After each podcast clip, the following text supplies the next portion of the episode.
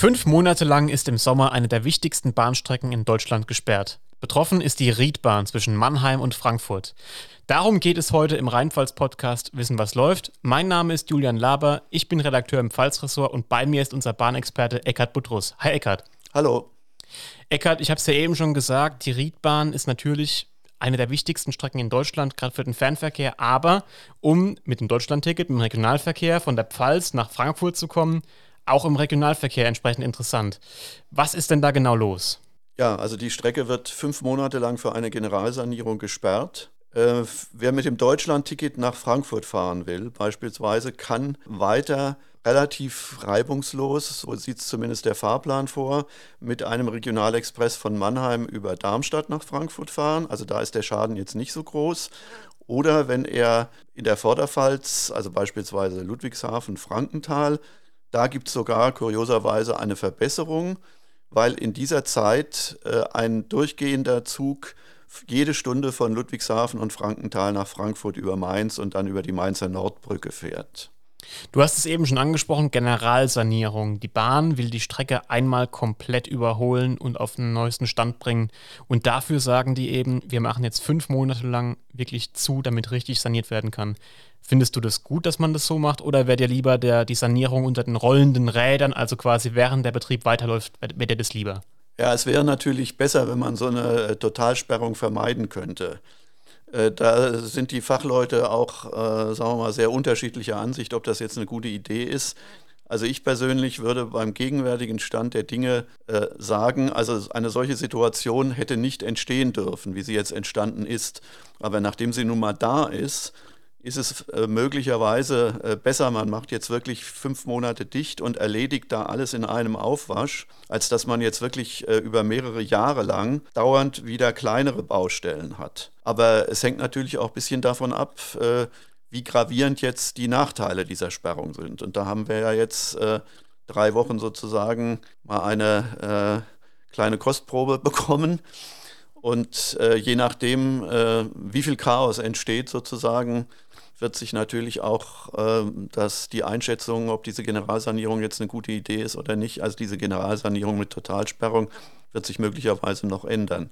Du hast es gerade angesprochen, im, im, Januar war jetzt die Riedbahn drei Wochen lang gesperrt. Da wurden erste Arbeiten gemacht, vorbereitende Arbeiten. Man hat in sozialen Medien gesehen, Signale wurden unter anderem aufgestellt.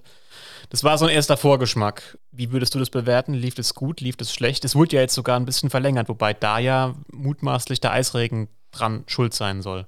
Ja, also diese zwei Tage, die sich da jetzt ergeben haben, äh, die hängen wohl wirklich mit diesem Extremwetter da zusammen, das wir in der vergangenen Woche hatten. Also das sollte jetzt, sollte man meiner Einschätzung nach jetzt nicht zu einem großen Skandal aufbauschen. Die Erfahrungen äh, sind, wie zu erwarten war, äh, gemischt.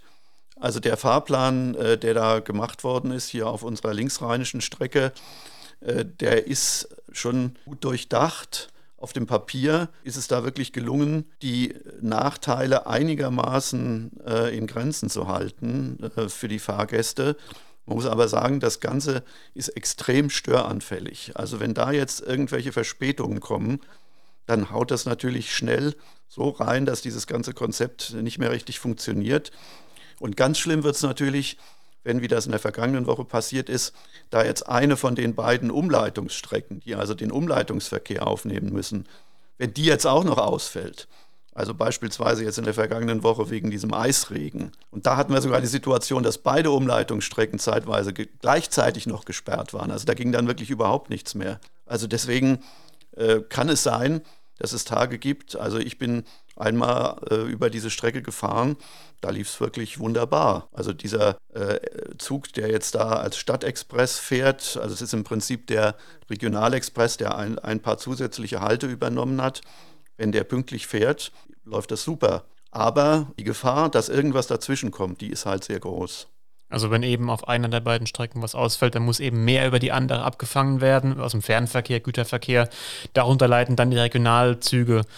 In dem Fall jetzt, du hast es angesprochen, fährt der, da heißt es SE14 von Mannheim über Mainz, unter anderem dann nach Frankfurt, hält ein bisschen öfter in der Pfalz, aber andere Teile in der Pfalz, die normalerweise ein anderer Regionalexpress abdecken würde, Germersheim-Speyer, die gehen jetzt erstmal komplett leer aus in Sachen Direktverbindung nach Mainz. Genau. Also das ist für die Pfalz äh, der gravierendste Nachteil, dass diese sehr normalerweise sehr schnelle Direktverbindung von Germersheim, Speyer, Schifferstadt, dass die jetzt während der Riedbahnsperrung komplett wegfällt. Also das gibt eine erhebliche Verlängerung der Fahrzeit. Man muss also umsteigen in Ludwigshafen Hauptbahnhof, auch ziemlich unangenehm mit sehr langen Wegen von einer Etage auf die andere. Also das sind schon in dem Fall, wo der Ersatzfahrplan reibungslos funktioniert, also die Hauptopfer in der Pfalz, Germersheim, Speyer, Schifferstadt. Und je weiter es von Mainz weg ist, desto, desto größer ist der Nachteil. Du hast es eben gesagt, auf dem Papier ist der Ersatzfahrplan gut. Wie waren denn die Erfahrungen im Januar? Also ich hatte den Eindruck, es lief jetzt bis auf die Sperrung durch den Eisregen, die zwischen Mainz und Worms mal war, lief das eigentlich ja, immer wieder mit Verspätungen, aber immer in so einem eigentlich relativ verträglichen Maße von, ich sag mal, zehn Minuten ungefähr. Ja, ich denke auch, also wenn man äh, an einen Ort an dieser Strecke will, zwischen Mannheim und Mainz, äh, dann halten sich die äh, Verschlechterungen eigentlich in Grenzen, außer man will nur gerade zu einem dieser ganz kleinen Halte wie Mettenheim und Alzheim, also die Kategorie haben wir hier auf Pfälzer Territorium gar nicht, wo nun überhaupt nichts, äh, überhaupt keine Züge halten in dieser Zeit, die also dann nur so einen Ersatzbusverkehr haben. Also wenn man diesen Fall mal ausklammert, dann äh, hat das in der Praxis eigentlich ganz gut funktioniert. Wenn man allerdings jetzt einen Anschluss braucht, also beispielsweise in Frankenthal Süd nach Freinsheim oder Grünstadt, da sind natürlich schon diese 10 Minuten Verspätung ein Problem, weil man dann seinen Anschluss verpasst. Möglicherweise jedenfalls. Also es ist gerade 10 Minuten ist so der Grenzfall, wo wo man es vielleicht gerade noch schaffen kann, in der Regel aber eher nicht mehr. Und äh, da, da ist es dann extrem wichtig, äh, dass auf diesen Strecken, also wie äh, äh, von Frankenthal nach Freinsheim, dass da wenigstens die Züge, so wie es im Fahrplan steht, halbstündlich fahren. Wenn man dann also in zehn Minuten Verspätung deinen Anschluss verpasst hat und es kommt in 20 Minuten der nächste, ist es natürlich nicht so schlimm, wie wenn erst in 50 Minuten der nächste kommt. Also bisher hat das auch, äh, soweit ich das mitbekommen habe, einigermaßen geklappt, dass wenigstens diese, dieser Halbstundentakt, der ja erst im vergangenen Jahr eingeführt wurde, dann zwischendurch wegen Personalmangel, aber auch mal wieder ausgesetzt wurde jetzt vor einige Wochen, äh, dass der jetzt einigermaßen zuverlässig gefahren wird. Also ich habe das einmal gemacht, äh, dass ich von Frankfurt da äh, äh, über Freinsheim nach Neustadt gefahren bin. Da hat also diese Fahrt Frankfurt-Frankenthal äh, und Umsteigen nach Freinsheim, das hat tadellos geklappt. Aber das ist halt, wie gesagt, mit der Einschränkung, äh, wenn der Fahrplan so funktioniert, wie er auf dem Papier steht. Also es ist jetzt nicht so, dass der in der Praxis nicht das Papierwert ist, auf dem er steht. Also der, der ist schon so gemacht, dass er funktionieren kann. Nur es darf halt möglichst nichts anderes, es dürfen keine Störfaktoren von außen kommen.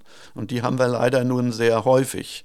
Gerade wenn durch diese umgeleiteten Fernzüge, da muss nur irgendwo auf einer dieser langen Fernverkehrslinien muss irgendwas, irgendwas sein und dann hat der ICE Verspätung und dann ist es natürlich schwierig, den Fahrplan da so einzuhalten, wie er auf dem Papier steht. Und dann wird auch der Regionalverkehr ein bisschen durcheinander gewirbelt. Ja, das kann, kann zumindest passieren. Also es ist zwar jetzt nicht mehr so brutal, dass also der Regionalverkehr grundsätzlich dann äh, an die Seite genommen wird, wenn ein Fernzug kommt. Das wird jetzt schon ein bisschen äh, vernünftiger abgewogen, wer da jetzt sozusagen die Vor- und die Nachteile hat. Und es gibt einen gewissen Bonus für pünktliche Züge.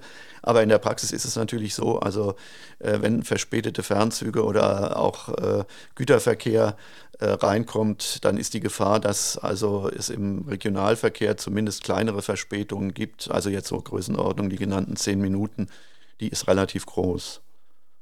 Jetzt waren das nur drei Wochen im Januar. Im Sommer kommt dann die große Sperrung. Fünf Monate. Mitte Juli bis Mitte Dezember. Ein Tag nach der Fußball-EM am 15. Juli geht's los. Dann ist wirklich zu. Dann geht's über den Ersatzverkehr wie jetzt bislang in, in, im, im Januar. Entweder über die Züge linksrheinisch oder dann über Darmstadt. Wenn jetzt jemand aber auf die, auf die, in die kleinen Orte möchte zwischen Mannheim und, und, und Frankfurt. Stockstadt oder so. Stockstadt, Riedstadt, Gernsheim. Der muss auf den Bus ausweichen. Da war ich jetzt mal drin in diesen Ersatzbussen. Zweieinhalb Stunden würde man von Mannheim bis nach Frankfurt brauchen. Nicht mal am Hauptbahnhof, sondern Lutzenberg, weil man eben nicht in die Stadt reinfahren möchte mit den Bussen. Also das möchte man jetzt sicher auch nicht wirklich antun.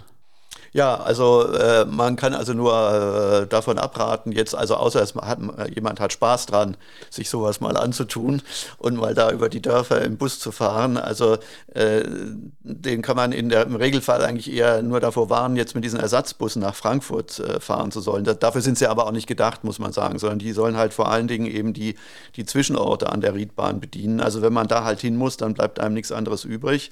Ansonsten ist es in der Regel dann äh, besser, wenn man irgendwie einen Umweg außenrum fährt äh, über äh, eine von den beiden Strecken, die weiter äh, bedient werden. Immer vorausgesetzt, die Züge fahren so, wie sie im Fahrplan stehen, natürlich. Okay, dann kann man das auch nur für den Sommerhaufen, würde ich sagen. Dann wären wir auch schon durch mit unserer Folge. Eckart, vielen Dank, dass du dir Zeit genommen hast und Ihnen, liebe Zuhörerinnen und Zuhörer, vielen Dank fürs Zuhören. Bis zum nächsten Mal. Tschüss. Tschüss.